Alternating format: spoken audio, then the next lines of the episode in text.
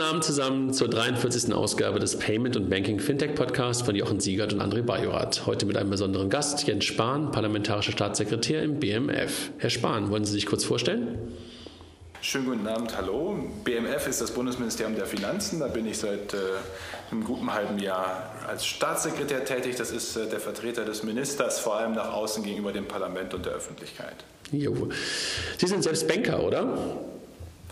Ich bin Banker, habe mal bei der WestLB gelernt, eine Bank, die es heute gar nicht mehr gibt, die ich heute mithelfen darf, abzuwickeln in dieser neuen Aufgabe. So begegnet man sich immer zweimal im Leben. Okay. Und warum ist Fintech für Sie interessant? Weil Fintech ähm, und die Digitalisierung, also der Finanz-, der Bankenwelt, äh, was ist, ähm, was ja da ganz, ganz viel verändert. Wenn ich noch dran denke, als ich meine Bankausbildung gemacht habe, da gab es noch kein Smartphone, da gab es auch noch kein Google äh, 99. Da war Bank und Bankkaufmann auch noch was mit großer Zukunft. Wenn wir heute eher erleben, dass Filialen abgebaut werden, dass immer mehr Kunden eben über Online-Banking, über Apps, mit ihrer Bank und mit anderen Angeboten ähm, ähm, kommunizieren und dort ihre Geschäfte regeln. Und das ist ja erstmal was, was es für uns alle äh, angenehmer macht, leichter macht, auch Bankgeschäfte und Versicherungsgeschäfte abzuwickeln. Und ich möchte, dass wir da in Deutschland vorne mit dabei sind und nicht nur Amerikaner oder Briten das machen. Okay. Jochen, du mischst dich ein, ja, wenn du, wenn, wenn, wenn du was hast. Genau, wenn Sie schon über Startups, äh, Fintech-Startups reden, welche, welche Startups finden Sie denn äh, spannend? Welche Startups haben Sie schon genutzt äh, in, in dem Fintech-Bereich? Spannend finde ich ähm, Startups, äh, die die Idee haben, etwa die Kreditvergabe äh, im Grunde von Privaten zu Privaten äh, zu organisieren, wo man auch mit kleinen Summen dabei sein kann oder auch Versicherungsgemeinschaften ganz neu bilden. Das ist ja im Grunde die gute alte Idee der Versicherungsgemeinschaft auf Gegenseitigkeit, um die es da geht.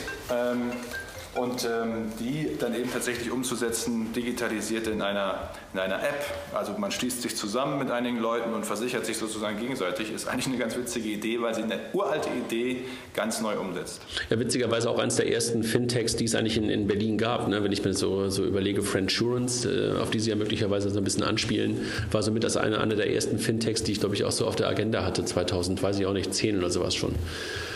Sie waren, glaube ja, ich. Das, ja, sagen Sie. Ja.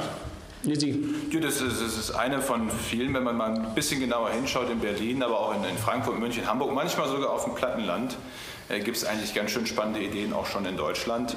Vielleicht verkaufen wir uns manchmal auch einfach nur unter Wert. Das glaube ich auch, also absolut. Sie waren, glaube ich, auch in, in, in der Fintech-Hochburg Europas in London kürzlich ne, und haben sich das ganze Thema mal da ein bisschen angeguckt. Haben Sie was mitnehmen können?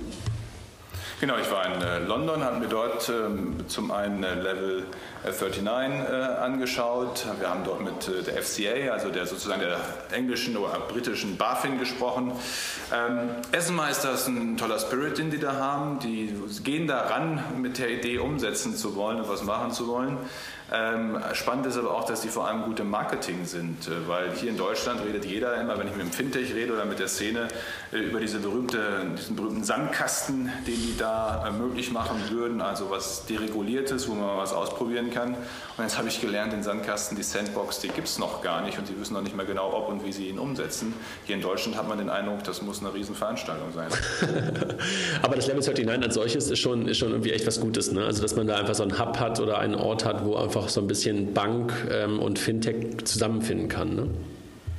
Das Entscheidende ist ja, und das ist ja auch eigentlich das Geheimrezept vom Silicon Valley und von anderen äh, äh, entsprechenden Regionen. So ein, so ein, Ökosystem heißt ja am Ende zu schaffen, äh, heißt ja am Ende nichts anderes, als dass Leute sich sozusagen im Alltag leicht begegnen können, dass man auch im, im, im selben Haus sitzt, im selben, im selben Viertel ist, äh, dass diejenigen, die Venture Capital haben, Wagniskapital, äh, denjenigen, die eben bei Fintech Ideen haben, äh, über die Straße laufen, genauso wie die guten alten Banker eben unterwegs sind und leicht auch, wenn es nur in der Mittagspause manchmal ist, in Kontakt miteinander kommen und Dinge besprechen sprechen. Und das ist natürlich sehr gebündelt äh, dort in dem äh, Hochhaus denn dann da ähm, äh, in Canary Wharf, ist sowieso umgeben ja auch von Banken. Also da entsteht einfach Kreativität durch Kommunikation, indem man einander begegnet. Und das mehr auch zu schaffen in Deutschland, das ist, glaube ich, ein wichtiger Punkt. Es ist banal, aber entscheidend. Können wir, Wenn wir ja, Deutschland mal vergleichen mit, ähm, mit Luxemburg oder, Großbritannien, ähm, wo ja da teilweise ein ganz anderen Fokus ist als Luxemburg aufgrund ähm, des Standorts und, und, London aufgrund des Standorts, können wir denn von Deutschland da was lernen? Also aus Deutschland was lernen von Großbritannien und Luxemburg? Können wir da mithalten? Wie sehen Sie das denn? Was wir sicher lernen können, ist zum einen, wie gesagt, das Marketing, die Dinge auch etwas offensiver, auch regierungsseitig zu äh, verkaufen. Ähm, auch, also Cameron, Osborne, die reden ja auch selbst, äh, der Finanzminister, der Premierminister, sehr stark über die ganze Fintech-Szene und das wollen wir eben auch stärker äh, tun. Äh, was man lernen kann, ist, äh, dass es am besten regelhaft Ansprechpartner äh, braucht. Die haben das Innovation Hub genannt bei der FCA, ähm, etwa bei dem Aufseher, bei uns dann bei der BaFin, wo jemand, der ein Startup gegründet hat oder noch gründen möchte, auch äh, jemand hat sozusagen, der ihn durch, die ganze, durch den ganzen Prozess auch führt und ihn auch einfach ein Stück Tipps und Hinweise geben kann und zum Beispiel unter welcher Regelung, ob er eine Bank ist, ob er ein Vermittler ist, er denn dann äh, auch fallen kann. Was wir nicht tun können, was äh, UK und Luxemburg vielleicht manchmal etwas stärker machen, obgleich ich nichts unterstellen will, ist äh, bei der Regulatorik großzügig, ausdehnend entgegenkommen. Äh, das ist eher nicht so der deutsche Ansatz. und wenn man über das Thema Level 39, haben wir gerade darüber gesprochen, nachdenkt, haben Sie einen Wunsch, ähm, wenn man das in Deutschland jetzt mal klonen könnte, wo das sein sollte? Ähm, plattes Land, hatten Sie gerade gesagt, wo auch viele Ideen entstehen oder doch eher in irgendeiner Metropole? Naja, wenn man es genauer nimmt, wird es ja wahrscheinlich eher auf Berlin oder Frankfurt klassisch hinauslaufen. Wenn nichts dagegen, wenn es woanders entsteht. Ähm, in Frankfurt ist halt die gute alte Finanzszene und die Banken, ähm, da sind die, die sozusagen die, die, die, die, die, Branche kennen und in Berlin sind eher die, die kreativen Köpfe. Nach, nach Berlin kriegen sie auch mittlerweile ja äh, durch den hippen Ruf, den die Stadt hat, äh, Köpfe aus der ganzen Welt, äh, die bereit wären, hier hinzukommen. Stimmt, der Zuckerberg ist gerade da, ne? Vielleicht braucht man einfach, ja, da braucht man einfach eine, auch eine gute Ergänzung von, von zwei, drei Standorten. Ich habe mitbekommen, dass die hessische Landesregierung, auch die Stadt Frankfurt, ja daran arbeiten, in Frankfurt so einen Standort auch für Startups äh, auf den Weg zu bringen, ähm, wo, man auch jungen Gründern hilft, äh, durch Räumlichkeiten, durch Beratung, durch Unterstützung. Und wenn das da vor Ort entsteht, äh, werden wir das sicherlich nicht aufhalten. Mhm. Jochen? Äh, wie sehen Sie denn äh, aus deutscher Sicht diskutieren wir, weil wir sagen Frankfurt und Berlin, diskutieren wir häufig äh, Frankfurt versus Berlin. Ähm, sehen Sie das ähm, als Herausforderung, dass wir uns teilweise intern so ähm, gegenseitig Wettbewerb machen oder ist es gut für Wettbewerb auch gegenüber London und anderen Fintech-Standorten? Es ist natürlich beides. In London ist generell alles konzentriert, in Großbritannien die ganze Wirtschaft. Ähm, das heißt aber auch, dass jenseits von London nicht mehr ganz so viel kommt. In Manchester vielleicht noch so ein bisschen, während wir in Deutschland, in Frankreich ist es ja sehr ähnlich mit Paris, während wir in Deutschland eine gute, alte, jahrhundertealte Tradition eben auch haben, äh, mit eigentlich vielen Städten, auch die viel Kulturangebote haben, die gute Wirtschaftskraft haben ähm, und die eben auch äh, dann für bestimmte Branchen äh, stehen äh, an, an, vielen, vielen Stellen. Und das ist ja eigentlich auch unsere Stärke. Und insofern wird es sicherlich auch, auch in München, Hamburg und manchmal sogar, wie gesagt, auf dem Land Fintechs geben. Ähm, aber dass man nochmal schaut, wo können wir das ein Stück weit, und das muss ja nicht mehr mit Steuergeldern sein, sondern eben auch einfach durch, durch Unterstützung und indem man Leute miteinander connectet, wie können wir das unterstützen, dass in Frankfurt oder Berlin was äh, entsteht, das, äh, das glaube ich sind die beiden Städte, auf die es sich dann tatsächlich eher konzentriert. Äh, Level 39 ist ja ohne Steuergelder finanziert und organisiert, sondern privatwirtschaftlich. Äh, entscheidend ist eben, dass ein paar Leute eine Idee haben und zusammenkommen und die dann auch umsetzen. Und das können wir natürlich schon äh, dann auch unterstützen. Jetzt waren Sie in London, ähm, haben Sie irgendwas mitgenommen, wo Sie sagen, so what's next für uns? Können wir irgendwas daraus wirklich richtig lernen? Haben wir jetzt gerade schon gehört, Vernetzung und sowas ist gut. Ähm, sowas ganz Konkretes noch?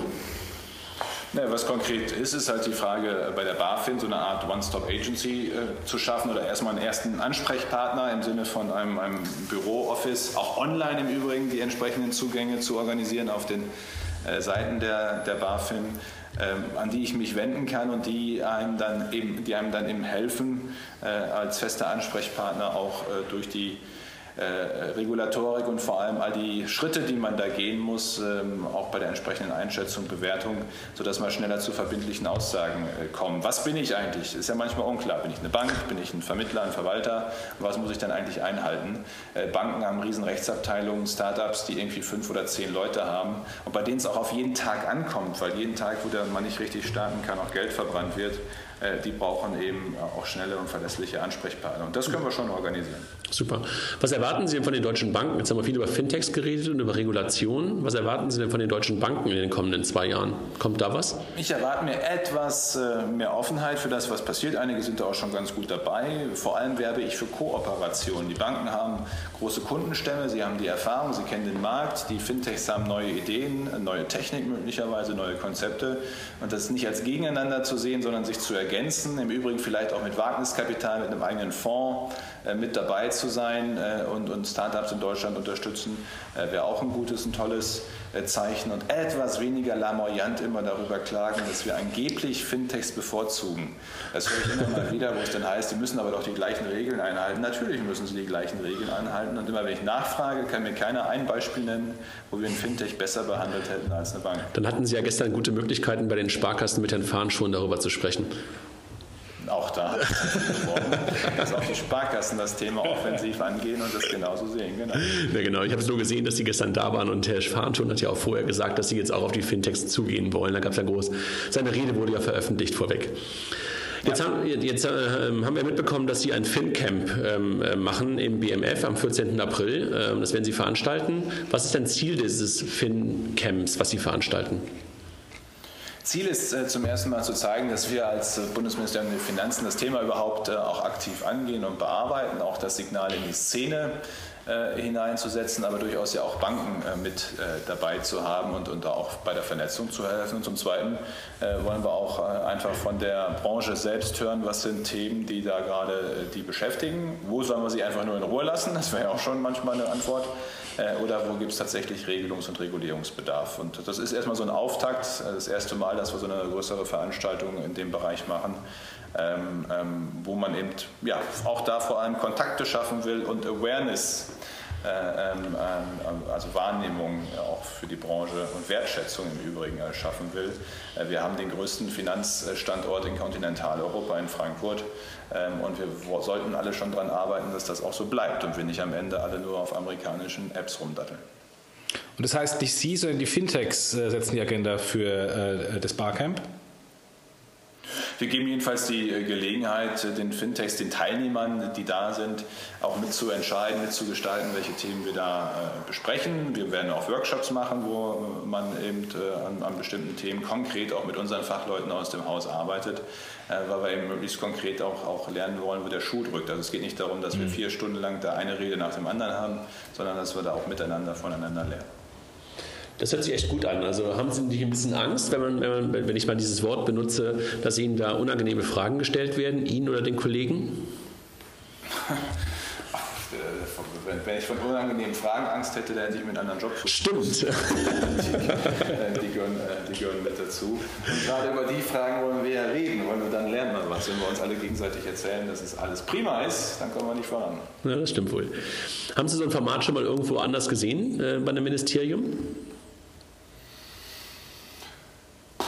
Aktiv gesehen habe ich es jetzt nicht, aber wahrscheinlich gibt es das schon. Ich meine, es ist jetzt so super innovativ ja auch nicht. Äh, die Frage von Arbeitsgruppen und Reflexionszeiten und sonst was, ich sogar schon in der katholischen Jugendverbandsarbeit von 20 Jahren. Halt nur noch nicht digital mit Twitter-Wall, das ist dann das Und, und, und Livestream oder so, Periscope, ja, das dann sozusagen, okay, das stimmt wohl. Ja, Herr Spahn, äh, ich glaube, Jochen, wir haben einen ganz guten Eindruck bekommen, dass da sozusagen auch Dynamik in dem Thema drin ist, ne? also auch beim BMF Absolut. und ähm, ähm, freuen uns dann auf den 14. April in Berlin, also ich glaube, wir dürfen Prima. auch dabei sein und ähm, Sie sind, glaube ich, auch dabei, so so dass wir uns dann auch da sehen. ja, freuen wir uns. Vielen Dank für Ihre Zeit. Danke. Jo, vielen Dank. Tschüss. Das war, das war Jens Spahn und ähm, wer den Kollegen vielleicht noch nicht so ganz ähm, noch nicht so ganz oft gehört hat, was ich nicht glaube, aber vielleicht doch. Wir haben noch mal ein paar Zitate von ihm ähm, mit reingepackt, Jochen. Ähm, vielleicht wollen wir die mal ganz kurz durchgehen. Ja, Fintechs sind eine große Chance für den Finanzmarkt Deutschland. Nein, stopp, können Andere eine große Chance für den Finanzmarktstandort sein. Andere Länder, etwa Großbritannien, sind da deutlich aggressiver bis hin zu massiven steuerlichen Förderungen. Ja. Und nächster Punkt ja, ist, ne? wir dürfen die Zukunft des Bankings nicht verschlafen.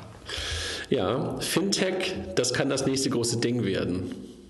Ja, und äh, digitaler Wandel Deutschland muss wieder neugieriger werden. Also man kann eigentlich unter alle Sachen ähm, sagen. Ja, ja, hat der, hat der Kollege recht. Ne? Und äh, hat er auch gesagt, wenn er nicht irgendwelche Sachen sagen würde, wo man manchmal auch aneckt, dann wäre er nicht Politiker geworden.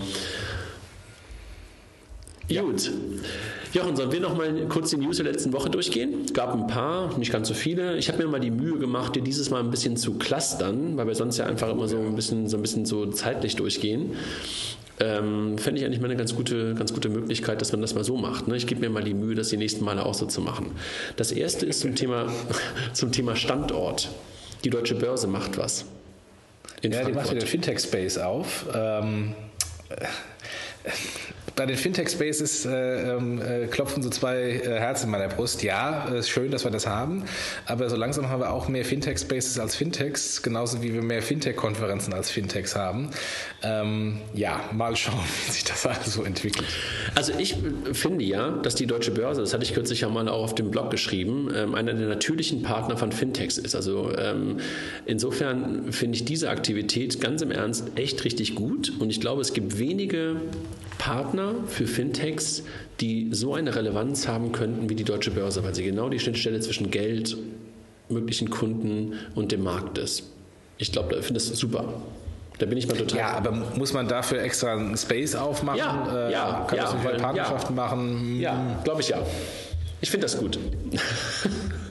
Ja, wir also gut ist die Aktivität auf jeden Fall. Ähm, Na, ich finde das sogar super. Die Frage, ob, ob, ob der Markt darauf gewartet hat, noch einen weiteren Space zu machen. Aber gut, wir werden es sehen. ja, weil es für beide Seiten Sinn macht. Deshalb ist das richtig gut. Bleibe ich bei. So, Payment. Payback kommt. Endlich. Payback mit Payment. Was hältst du davon?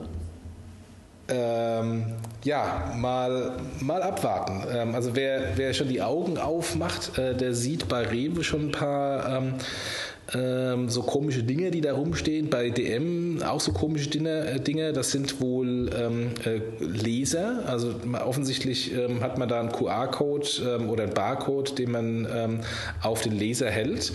Ähm, wer ein bisschen nach Österreich schaut, kennt ja diese, äh, diese Blue Code-Variante, die da im Handel schon eingesetzt wird. Ich, äh, ich bin sehr gespannt, was, äh, was Payback da aus dem, aus dem Hut zaubert. Wir hatten ja äh, Daniela Horn schon mal ähm, im, im Podcast, die da so, so ein paar kryptische An, äh, ähm, ähm, Andeutungen gemacht hat. Mal schauen. Also ich bin, bin sehr gespannt. Es ist ein, auf jeden Fall ein, ein, ein nicht zu unterschätzender Player in dem, in dem Bereich. Ich glaube es auch. Also Mike hat dazu mal wieder jetzt äh, ja auch diesen Artikel geschrieben und hat auch nochmal die, die potenzielle Relevanz von Payback nochmal nachgewiesen, weil sie einfach schon heute eine App haben, schon heute eine Nutzung haben, schon heute einen Mehrwert für den Kunden haben und Payback für, äh, Payment für Payback einfach wirklich nur ein Hygienefaktor ist. Da kommt hinzu, dass sie Menschen haben, die das Thema verstehen mit Dominik und, und Daniela und, und, und Olli und ein paar anderen. Also kann ich mir echt gut vorstellen, dass sie eine Relevanz bekommen. Also ich drücke, drücke auch ja. die Daumen, weil ich es gut fände, wenn es passiert. Ja, mehr Wettbewerb ist immer gut. Genau. Und hoffentlich äh, kriegen die es dann äh, mal äh, ähm, diesen, diesen Knoten gelöst äh, rund genau. um Mobile um zum, um zum nächsten Thema zu kommen. Power, Power und Otto. Haben wir letztes Mal ja schon drüber gesprochen und, und, und über Tanzleidenschaften kurz philosophiert. Ähm, was bedeutet das Ganze für Otto? Ähm, da gab es einen ganz guten Artikel in der Wirtschaftswoche. Ähm, dass es ja wohl zum Glück für Otto, zum Glück für Otto, zum Glück für Otto nicht so war, dass diese Anteile schon ähm, wirklich ähm, bei Otto lagen, sondern äh, es wohl nur ein, ein Recht gab. Insofern wohl ähm, keine großen Abschreibungen und sowas gemacht werden müssen. Ne? Ja, also es sind äh, wirklich, wenn das stimmt, alles im blauen Auge rausgekommen.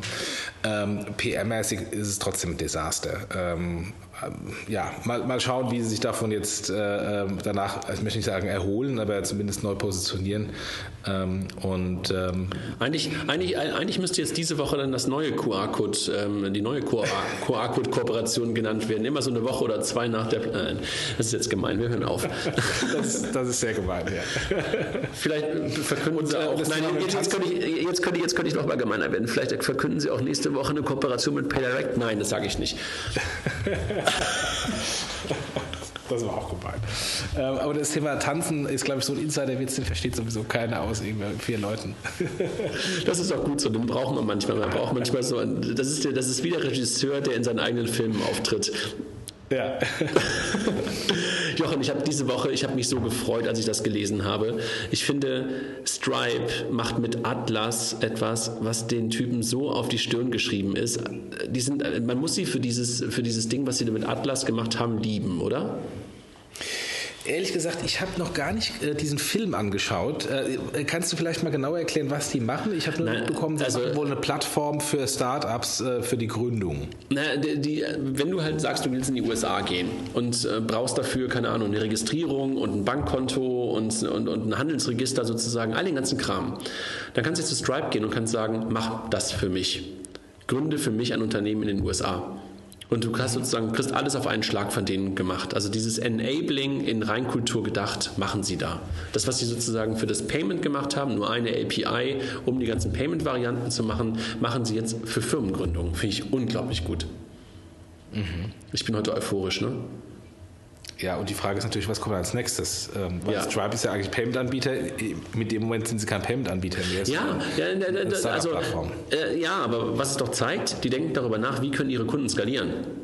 Ja, ja, klar. Ja. ja. und das ist so cool, also so von hinten durch die Brust ins Auge gedacht, aber äh, ich habe es einfach, ich dachte nur, es passt so in die DNA dieses Unternehmens als Helfer, als Enabler. Ja. Helfer klingt so doof, ne? Aber als Enabler finde ich super. Ich habe mich echt total drüber gefreut. Dann ein total wildes Thema, ne? Wirecard. Ja, Wirecard ähm, war, war, hatte, eine, hat eine wilde Woche hinter sich. Äh, es gab da von irgendeiner dubiosen Analysefirma. Ja, warte mal, lass, lass, lass, mich einmal kurz vorher anfangen. Erstmal haben sie Anfang der Woche die Übernahme eines, ähm, eines äh, Payment-Anbieters in Brasilien erstmal bekannt gegeben, was ja erstmal eine gute richtig. Nachricht war. Ne? Richtig, Moib. Richtig. Es wurde Moib ja. übernommen. Ne?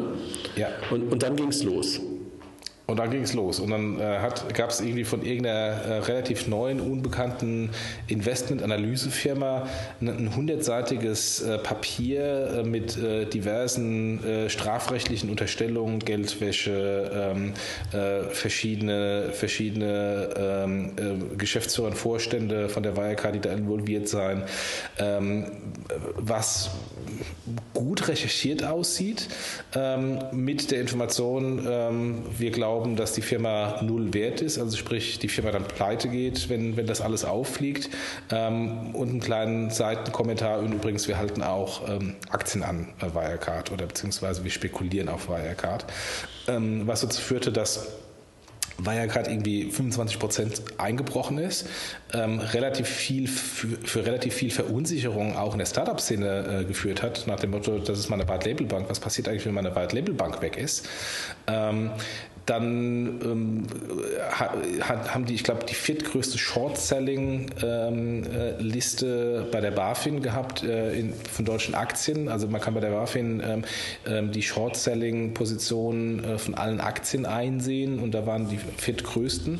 Ähm, und als quasi jetzt erst recht Antwort hat ähm, der CEO größere Positionen genau äh, gegengekauft. also während, während relativ viele auf fallende Aktien ähm, spekulieren, hat er einfach gekauft. Mhm. Ähm, was jetzt dran ist und was nicht dran ist, äh, mag ich gar nicht beurteilen. Äh, ob das stimmt oder nicht stimmt, ist aber alles etwas dubios und äh, muss, muss ich eigentlich als jeder zusammenreimen, ob das irgendwie Rache ist, ob da was dran ist, ob das einfach eine Marktmanipulation ist. Ich glaube, wir werden da in den nächsten Wochen und Monaten vielleicht noch was zuhören. Also was ich dann in, in der Hinsicht einfach nochmal interessant fand, war ein Artikel gestern von dem ähm, Roger, äh, Heinz Roger Doms in der, in der Süddeutschen, ähm, der das Thema auch aufgenommen hat. Ähm, es ist ja irgendwie nichts, was irgendwie aus heiterem Himmel gefallen ist, sondern äh, schon seit längerer Zeit gab es halt irgendwie auf dem ähm, ähm Financial Times Blog ähm, gab es ja schon irgendwie so etwas, was House of Wirecard hieß. Und darauf hat er auch nochmal referenziert, ähm, äh, Herr Doms, ähm, in seinem Artikel in der Süddeutschen gestern. Und was da halt nochmal ähm, ganz interessant war, dass irgendwie wohl ein Banker und ein Fondsmanager in den letzten Wochen mal versucht haben, die Bilanzen von Wirecard zu verstehen. Und die beiden nach ähm, einigen Tagen, möglicherweise Wochen, ähm, frustriert beziehungsweise einfach aufgegeben haben, weil sie sagen, da guckt, blickt keiner mehr durch. Und dort wurde halt auch nochmal dieses Gerücht oder dieses, äh, dieses Thema hochgeworfen, was sind wirklich echte Umsätze und was sind möglicherweise Außenumsätze, die sozusagen durch die Händler, durch die Acquiring-Plattform durchlaufen. Also da sind, glaube ich, echt viele Fragezeichen, aber ich mag da auch gar nicht drüber spekulieren, sondern gucke mir das gerade mit relativ großen äh, Augen an und denke so, wow, was passiert denn da gerade? Ähm, und gleichzeitig bin ich völlig bei dir, ähm, wird wahrscheinlich äh, in Berlin das eine oder andere Startup diese Woche ähm, auch gedacht haben, uh, uh, uh, was passiert da? Also nur mal so zum Gefühl, wie wir alle wissen, Number 26 läuft über die ganz, ganz viele Landing-Plattformen, laufen über Wirecard. Also ich würde sagen, so die, die mit die größten ähm, Fintechs in Deutschland, die in irgendeiner Art und Weise eine White-Label-Bank brauchen, sind entweder bei einer BIW-Bank oder bei einer Wirecard. Also das ist schon irgendwie echt ein äh, interessantes Thema, nicht nur für die Wirecard selber, sondern auch für viele, viele sowohl E-Commerce-Merchants als auch ähm, für deren Fintech-Partner. Ne?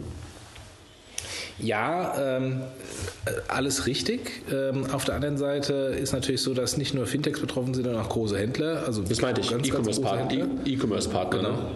Ja. Und, ähm, ähm, und ähm, wegen der Bilanz, ich, ich bin da auch bei dir. Die ist, ähm, also ich habe auch mal versucht, da irgendwie mal reinzugehen. Ich verstehe die auch nicht. Das liegt aber auch ähm, ähm, daran, dass sie natürlich so sehr viele Geschäftsfelder haben. Sie haben das Bankgeschäftsmodell, sie haben PSP-Geschäftsmodell, sie haben Acquiring-Geschäftsmodell, sie haben ein Issuing-Geschäftsmodell und, und, die, und die Zahlen in der Bilanz natürlich ziemlich aggregiert, äh, weshalb man auch die, die Bilanz nicht mit jemand anderem vergleichen kann. Also man kann ähm, ein PSP mit einem PSP vergleichen, man kann einen Acquirer mit einem Acquirer vergleichen, aber da gerade in so vielen ähm, Geschäftsmodellen in der Wertschöpfungskette drin ist, bis hin als White-Label-Dienstleister hinter den Mobilfunkanbietern, ähm, ist das natürlich sehr schwierig, da ähm, Transparenz reinzubekommen, das halt äh, zu vergleichen. Und ich glaube, dass daran scheitern dann natürlich diejenigen, die versuchen, ähm, da äh, ein bisschen tiefer reinzugehen. Ja.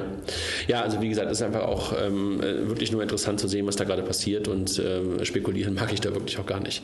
Jochen, du hast noch. Aber letztendlich, ja. aber, aber, letztendlich, das ist ja auch alles nicht neu. Also äh, diese, diese Vorwürfe seien angeblich nicht neu, aber das äh, ist mal dahingestellt. Aber äh, dass, dass es äh, größere äh, Short-Selling-Aktivitäten auf ja. die Wirecard-Aktie gibt, ist jetzt nicht neu, das ist jetzt das x-te Mal. Ähm, äh, ich weiß auch nicht, warum die immer die Wirecard nutzen ähm, und was, äh, warum es da angeblich irgendwie einfach oder nicht einfach ist ähm, und nicht bei anderen, aber das ist halt irgendwie schon komisch, dass, dass solche komischen, äh, dubiosen Sachen immer bei der Wirecard passieren, die dann allerdings sich dann im Nachhinein immer als äh, Luftnummer aufgelöst haben und die Wirecard selbst da immer sehr gut rausgekommen ist. Ja, drücken wir die Daumen. Ne? Wir kennen ja eine ganze ja. Menge Menschen da und äh, drücken ja. wir echt mal die Daumen, dass das gut geht. Also gut geht wird es auf jeden Fall, aber dass es irgendwie ähm, keinen nachhaltigen Schaden äh, nach sich zieht, das wäre irgendwie das Gute daran. Ja. Weil einfach so als Infrastruktur, ähm, Enabler für, für viele, viele Modelle und einfach auch als, als, als Business ähm, sind sie einfach auch ein verlässlicher Partner für viele in den letzten Jahren geworden und, und sind es immer noch. Ne? Ja. ja. Gut, dann, Jochen, hattest du diese Woche ähm, ein Thema, worauf du letzte Woche schon hingedeutet hast, dass es kommen wird. Ähm, das Thema die Achillesferne von PayDirect. Willst du noch was dazu sagen oder sollen wir einfach nur ähm, auf den, auf den Blogartikel im der Bankblog ähm, referenzieren? Ja, wir, ganz kurz, wir hatten ja letzte Woche schon dazu, äh, einiges dazu gesagt, deswegen müssen wir es nicht nochmal wiederholen.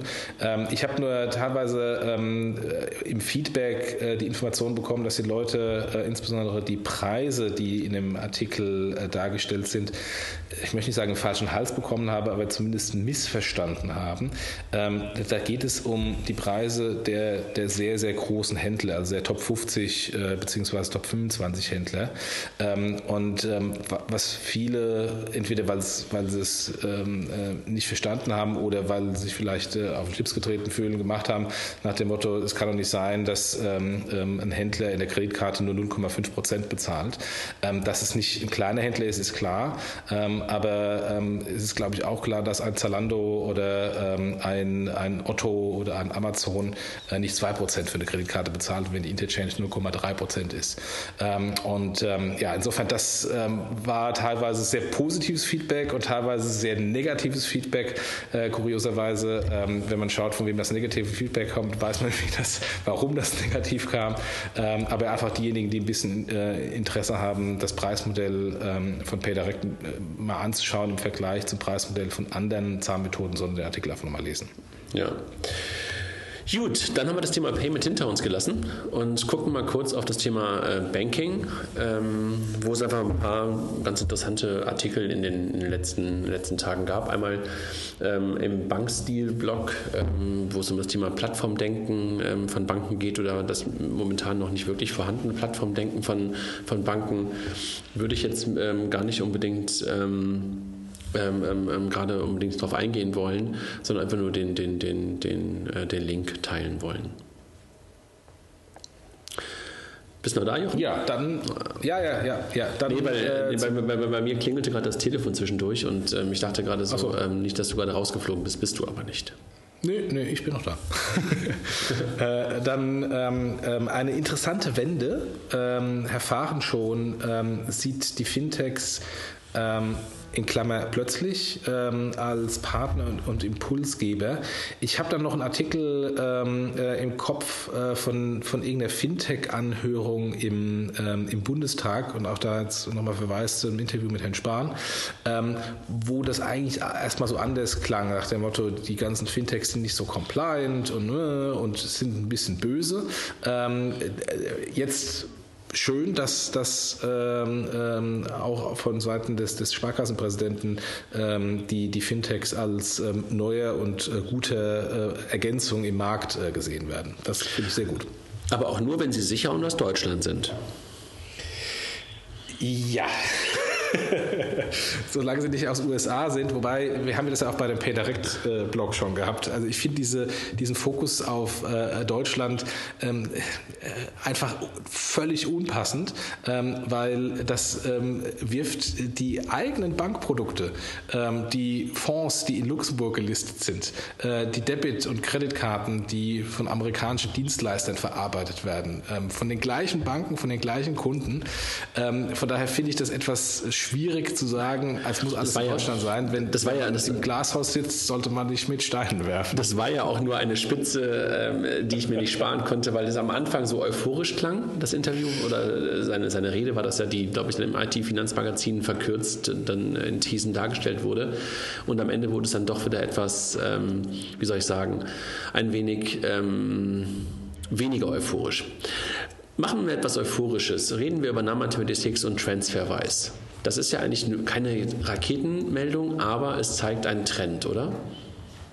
Ja, äh, das äh, Rebundling, was nach dem Unbundling kommt, was wir ja auch im Podcast schon mal ausführlich besprochen hatten.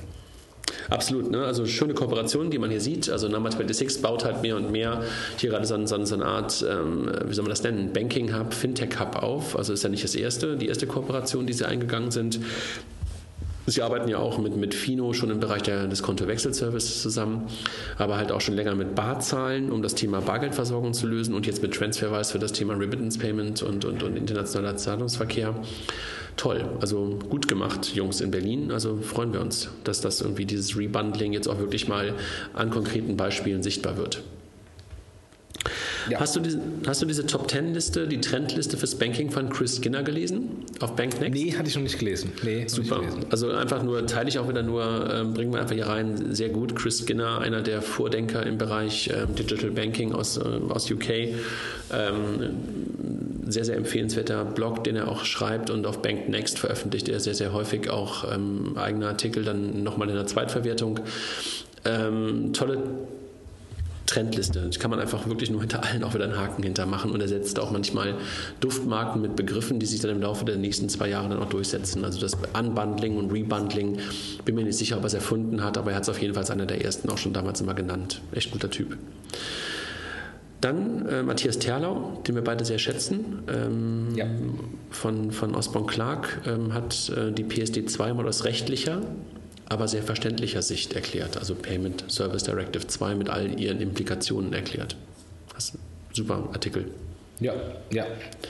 Einfach Und es ist immer noch ein, ein großer, großer Bedarf äh, zu dem Thema ähm, ähm, rund um die PSD2. Das, das merke ich äh, in, in, diversen Gesprächen, auch wenn, wenn man eigentlich davon ausgehen könnte, es ist auf so vielen Konferenzen immer mal angesprochen worden. Jochen, wir haben auch Jochen, im Fintech-Podcast drüber gesprochen. Es ist immer noch war, ähm, sehr am Anfang. Ich war am Mittwoch ja in, in Österreich. Ne? In, äh, jetzt mal ein bisschen Eigenwerbung, Werbung in eigener Sache. Also Leute, Werbung für Figo.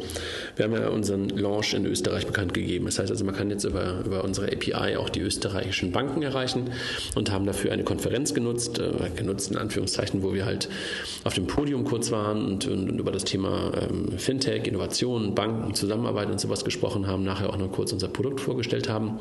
Und da kam aus dem Publikum dann irgendwann die Frage, und es saßen noch zwei Banken, Banker auf der Bühne. Einer von der Oberbank, eine sehr, sehr erfolgreiche Bank in Österreich. Ähm, und von der ING DIBA, die momentan in Österreich ja ähm, auch schon unterwegs ist, eher mit Festgeld und, und ähm, Wertpapier. Ähm, und da wurde die Frage nach der PSD2 gestellt. Die von dem Kollegen von der ING DIBA, der ähm, ein, Öster, ein, ein, ein ähm, Holländer war, sehr, ich sag mal, progressiv beantwortet wurde nach dem Motto, yo, sehen wir, wissen wir, was da kommt, werden wir nutzen, werden wir für uns nutzen, werden wir versuchen zu profitieren. Und dann wurde die gleiche Frage an den Kollegen von der Oberbank gestellt, der dann sehr ausweichend reagierte, so zum Thema Regulation. Ja, sehen wir immer als Opportunität. Ja, machen wir alles, was wir tun, tun wir mit Nachhaltigkeit, machen wir Geschäft draus. Ich sag mal, bla. Und dann wurde er mit nochmal auf das Wort PSD2 angesprochen und er war der CIO, zuständig auch für die IT. Er kannte das nicht. Oh, ja. Das soll jetzt bitte kein Bankenbashing sein, ganz im Gegenteil, sondern ich möchte damit einfach nur Aufmerksamkeit schaffen. Ja? Und ähm, ich es Hammer. Ich fand es wirklich ein Hammer. Ähm, kann ich dir eine gleiche Story in Grün erzählen, die, die mir äh, zugetragen wurde von einem Anwalt, ähm, der ähm, ein Fintech in Berlin getroffen hat äh, im Zahlungsverkehr ähm, und ähm, die teilweise auch Credit Scoring machen und, ähm, und sprach die auf PSD2 an, nach dem Motto Access to Accounts ist doch für euch super, weil da könnt ihr auf die Bankdaten draufgehen, habt euer Score-Modell äh, besser gemacht. Und da war auch der CTO und der CIO dabei und äh, die guckten sich nur an, sagten, was ist Access to Account, was ist PSD2? Also nicht nur die Banken haben das teilweise verschlafen oder verschlafen es noch immer, auch manche der Fintechs äh, lassen da im Moment Opportunities an sich vorbeiziehen. Okay, wir machen demnächst, glaube ich, nochmal einen PSD2-Podcast. Ich bin mal überlegen, wen wir dazu einladen, wer der richtige Gast dafür ist. Aber das müssen wir auf jeden Fall machen. Haben wir den nicht gerade eben schon genannt? Achso, dem äh, Matthias. Matthias, Matthias auch, ja. ja. eigentlich ja, stimmt. Man kann es aus verschiedenen ja. Perspektiven betrachten. Man kann es ja aus einer rechtlichen Sicht betrachten, aber wir könnten es ja. ja. auch mit einem, mit, mit, einem, keine Ahnung, ich weiß noch nicht genau wen, da müssen wir nur darüber nachdenken. Also ist ja schon lange her eigentlich unser PSD2-Podcast, aber ähm, scheinbar ähm, muss man den nochmal teilen und äh, bei uns schärft sich ja auch die Sicht darauf. Also ich glaube, wir haben auch eine ganze Menge News, du und ich und, und wir aus dem Markt über das Thema, weil jetzt haben wir mittlerweile auch einen Gesetzestext, den man auch deuten kann und lesen kann und so. Also also machen wir nochmal. Ähm, diese Woche nochmal, letzte Woche hatten wir Kontowechsel bei den Sparkassen, was jetzt ähm, mit, mit FinReach ähm, gemacht wurde. Diese Woche dann die Volks- und Raiffeisenbanken, die etwas ähm, sehr ähnliches, nur mit Fino machen, ne? der Kontowechselservice. Also erstens finde ich das beeindruckend. Ähm, das ist wie so Popcorn im Moment. Das poppt im Moment an allen Ecken und Enden auf, hat lange gedauert und jetzt irgendwie plötzlich ganz extrem. Spricht für, für das Modell, spricht auch für die Startups, dass die erfolgreich sind. Ähm, beeindruckt Nummer zwei, ähm, dass es gerade bei den VR-Banken äh, äh, ist, weil wir beide kennen ja eine Person, die sich insbesondere eher negativ darüber auslässt, dass so viele furchtbare Fintechs die HBCI-Schnittstelle ansprechen und die daraus resultierenden Kosten für ähm, die Endbanken, ähm, die sie an ihr Rechenzentrum bezahlen müssen, dass dann gerade diese Banken jetzt einen Kontowechselservice auf genau jener HBCI-Schnittstelle äh, ausrollen. Ja, so ist es manchmal. Was soll ich anderes dazu sagen? So ist es manchmal. Dazu passt eine etwas befremdliche, befremdliche in Anführungszeichen Pressemitteilung, die ich jedenfalls bekommen habe diese Woche von einem dritten Anbieter äh, zum Thema Kontowechselservice, äh, wo ich einfach dachte so, hm, das kann man machen, ähm, muss man aber nicht so machen. Hast du, das, hast du davon gehört? Ich habe nee, ich habe die nicht gehört. Was, was okay. hast du geschrieben? Ja, also wir hatten ja kürzlich mal alle drei da, über zwei haben wir jetzt schon gesprochen, es gibt ja noch einen dritten. Ähm, und da ging es halt eher darum, so nach dem Motto, ähm, die, die momentan da sind, machen etwas, was nicht gesetzeskonform ist. Und es war eher so, die machen was Doofes und, ähm, und dann so ein bisschen so, was die jetzt machen.